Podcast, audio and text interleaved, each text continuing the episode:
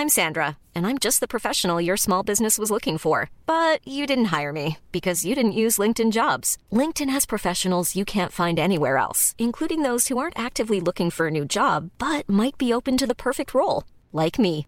In a given month, over 70% of LinkedIn users don't visit other leading job sites. So if you're not looking on LinkedIn, you'll miss out on great candidates like Sandra. Start hiring professionals like a professional. Post your free job on linkedin.com/people today. Das Olympia-Update, präsentiert von Sportradio Deutschland. Was ist passiert bei den Olympischen Spielen? Wir haben es schon angedeutet. Es gab leider, Max, keine Medaillen. Das ist natürlich immer so ein bisschen schade. Gut, gestern hatten wir dafür sehr unerwartet und auch Goldmedaillen, wenn wir da an Hannah Neise beispielsweise denken. Aber ein bisschen äh, Metall hätten wir schon mitgenommen. Ja, ich habe das Gefühl, Olympia hat sich so gedacht, jeder Tag wird einfach ein Thementag. Gestern war für uns der Medaillentag, heute ist der Tag vom schlechten Wetter. Das zieht sich wie so ein roter Faden durch all die Wettbewerbe durch. Ja, das war natürlich eins der Themen. Wir holen mal Christoph Fetzer mit dazu, der auch natürlich neben Eishockey immer wieder auch die Olympischen Spiele etwas im Auge hat für uns. Ja, das ist natürlich mit dem Schneefall, Fetzi, so eine Sache. Es gab heute viele Verschiebungen und viele Absagen und das ist eine Sache, die viele AthletInnen auch beschäftigt. Ja, vor allem, ich habe es äh, sehr intensiv verfolgt, dann gleich in der Früh beim, beim Riesenslalom der Männer. Also das äh, war ja dann auch so, dass der zweite durch verschoben wurde und sich natürlich da die Favoriten oder alle äh, schon aufgeregt haben, dass äh, dieses Rennen unter diesen Bedingungen auch stattgefunden hat. Muss man dazu sagen, der Favorit hat sich trotzdem durchgesetzt, äh, Marco Odermatt. Es ist natürlich dann schon immer auch so, dass die Guten vielleicht diese Bedingungen auch so ein bisschen dann ja, so wegschieben können und trotzdem ihre Leistung abrufen können. Aber es ist natürlich gerade im Skifahren, das war jetzt der Riesenslalom, ja, das ist vielleicht nicht ganz so gefährlich, aber wenn du nicht mehr das nächste Tor siehst und dann weht's auch noch und dann wird halt trotzdem das Ding gestartet, dann verstehe ich das nicht. Haben wir bei mehreren Wettkämpfen jetzt auch schon gehabt. Ja, Skispringen zum Beispiel, dann ist es halt der Wind. Beim, beim Skifahren ist es dann äh, die Sicht. Und äh, es gab ja schon mal 2010, erinnere ich mich, sogar einen Riesenslalom der Frauen, der oder zwei Tagen ausgetragen, weil es einfach nicht. Und du musst dann halt sagen, ja, okay, wenn die Bedingungen nicht so sind, dass da wirklich äh, ein fairer Wettbewerb möglich ist, dann musst du dich vielleicht auch so entscheiden.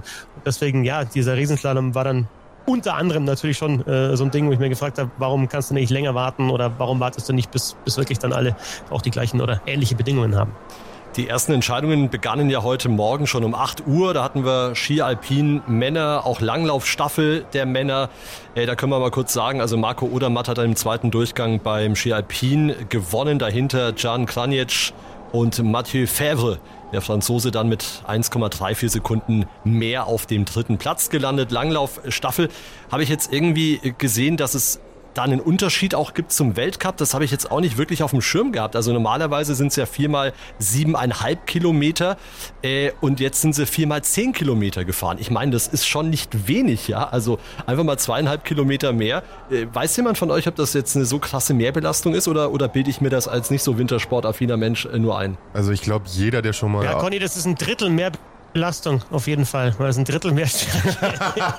ich würde ich würd allen zutrauen, dass sie das auch bewältigen können. Aber ich habe es mal ausgerechnet für dich, also 10 Kilometer im Vergleich zu 7,5 ist ein Drittel mehr, was du fahren musst. Danke. Ja, deswegen würde ich auch sagen, so von der Strecke her ein Drittel mehr Belastung musst du natürlich anders angehen. Aber wenn du halt äh, ein Profisportler bist und dann, dann kennst du die Distanz, dann weißt du auch, wie du da, glaube ich, dir deine Kräfte äh, einteilen musst. Ja, für uns sah es zumindest da eine gute Zeit lang auch okay aus mit einer möglichen Medaille. Also also wir waren so bis zur Halbzeit auf Medaillenkurs, danach hat es leider ein bisschen äh, abgerissen. Am Ende gewinnt also Russland bzw. die russischen Athleten. Dann hatten wir Norwegen auf dem zweiten Platz und Bronze ging dann an Frankreich beim Langlauf äh, Staffel Männer. Äh, dann hatten wir um 10 Uhr die nächste Entscheidung. Biathlon, Verfolgung Frauen. Ich finde ja Biathlon immer, immer ganz cool, weil das so ein schöner Mix ist irgendwie. Äh, du hast einmal diese konditionelle Auslastung und dann musst du diesen Fokus haben, diese Ruhe, den Puls und dann eben ordentlich auch treffen können. Ähm, wie, wie ist das denn abgelaufen, Fetzi? Ja, zunächst mal, wenn man vielleicht aus der Sicht äh, das aufzäumen, war das schlechteste Ergebnis der Olympiageschichte im Sprint und der ist ja verantwortlich für die Reihenfolge in der Verfolgung. Ähm, ja, äh, sieht dann ganz ordentlich aus, wenn man sagt, dass sie, dass sie eben äh, im Sprint äh, wirklich gar nichts gerissen haben. Also aus deutscher Sicht Vanessa Vogt auf 12, äh, Franziska Preuß auf 15, Denise Herrmann 17, Vanessa Hinz 21 äh, und auch von den Schießfehlern hat sich das in Grenzen gehalten. Also Herrmann hat drei Fehler geschossen, die anderen alle ein Fehler, aber halt äh, ja mit, mit vorne haben sie natürlich dann nichts verloren gehabt. Logisch, wenn du so viel Rückstand hast, dann haut das nicht mehr hin. Äh, Marte Olsbø Reuseland, die Norwegerin, wirklich fantastische Biathletin, einen Fehler geschossen, am Ende das Rennen gewonnen für, vor Elvira Öberg und Tiril Eckhoff, äh, Öberg eine Schwedin und Eckhoff eine weitere Norwegerin. Das war ja auch vor diesen Olympischen Spielen schon klar, äh, dass, dass Deutschland vielleicht da gar nicht so die große äh, Medaillenchancen hat. Also gerade die Norwegerin stark, die Schwedinnen stark, vielleicht noch Frankreich damit mit dabei, aber Deutschland hat es ja bis jetzt bei den Olympischen Spielen gut gemacht, äh, was Biathlon anbelangt, jetzt bei der Verfolgung eben nichts mit den Medaillen zu tun gehabt. Ja, Verfolgung Männer kam dann hinterher. Auch da, also das war, glaube ich, auch eine Enttäuschung, vor allem wenn man das eben sieht. Da hatten wir den Sprintsieger im, im Boot und der hat dann sieben Strafrunden bekommen. Ja, ähm, 25,5 Sekunden vor dem Verfolger gewesen, Johannes äh, Tiesbö. Ähm, aber dann, ja, am Ende diese sieben Strafrunden, also nichts mit der Goldmedaille äh, zu tun gehabt, aber sein Bruder Daniel Bö, der hat Silber geholt. Ähm, Gold ist an Quentin Fillon-Maillet gegangen, den Franzosen. Äh, Bronze an Eduard Latipov vom russischen Olympischen Komitee. Roman Rees, richtig stark, nur einen Fehler geschossen, von 17 im Sprint auf 6 nach vorne gelaufen und dazu die anderen Deutschen, Johannes Kühn auf 12, Philipp Navrat auf 19 und Benedikt Doll auf 20. Also auch Navrat und Doll, die haben wie Bö, also Johannes Tinjes Bö, jeweils sieben Fehler geschossen. Das ist natürlich schon eine Menge, aber auch beim Biathlon, also Wind, glaube ich, nicht ganz so geil, Conny. Nee, kann beim ich mir Schießen. gut kann ich mir gut vorstellen. Da musst du nochmal genauer berechnen. Aber das kennen alle Leute, die irgendwelche Ego-Shooter spielen. Ja, je windiger es ist, desto mehr muss man dann. Hast du, hast du da Wind im Wohnzimmer oder was? Nein, nein, nein, nein. Nein, nein, nein, nein, nein. Aber also bei Distanz kenne ich das. Da musst du ein bisschen höher ansetzen, weißt du? Damit die, damit die Kugel sich noch senken kann über 2,5 Kilometer ja. mit dem Scharfschützen. Ist klar. Was jetzt auch noch dazu kommt in Peking sind natürlich die Temperaturen. Also ich habe das beim Franzosen von äh, bei Fillon Maillet auch gesehen. Äh, minus 14 Grad. Ähm, und dann musst du ja die, die, die Patronen oder das überhaupt, dass mal das Gewehr überhaupt funktioniert. Dann hat er irgendwie teilweise mal auch so das Gewehr draufgeschlagen und er da so die, die Schüsse weggebracht hat. Also das ist schon auch eine Herausforderung gewesen oder weiterhin bei diesen Olympischen Spielen. Sowohl eben Wind, böiger Wind beim Biathlon als auch die, diese Temperaturen zweistellige Minusgrade. Es gab auch ein paar Entscheidungen, wo wir eben ohne deutsche Athletinnen äh, und Athleten unterwegs waren. Also Shorttrack 500 Meter Männer, dann Shorttrack auch Verfolgung Frauen über drei Kilometer. Eisschnelllauf 500 Meter Frauen, auch da waren wir nicht mit dabei. Aber Eishockey ist natürlich jetzt noch ein Ding. Ja, Fetzi, wie würdest du die Leistung der deutschen Mannschaft heute beschreiben?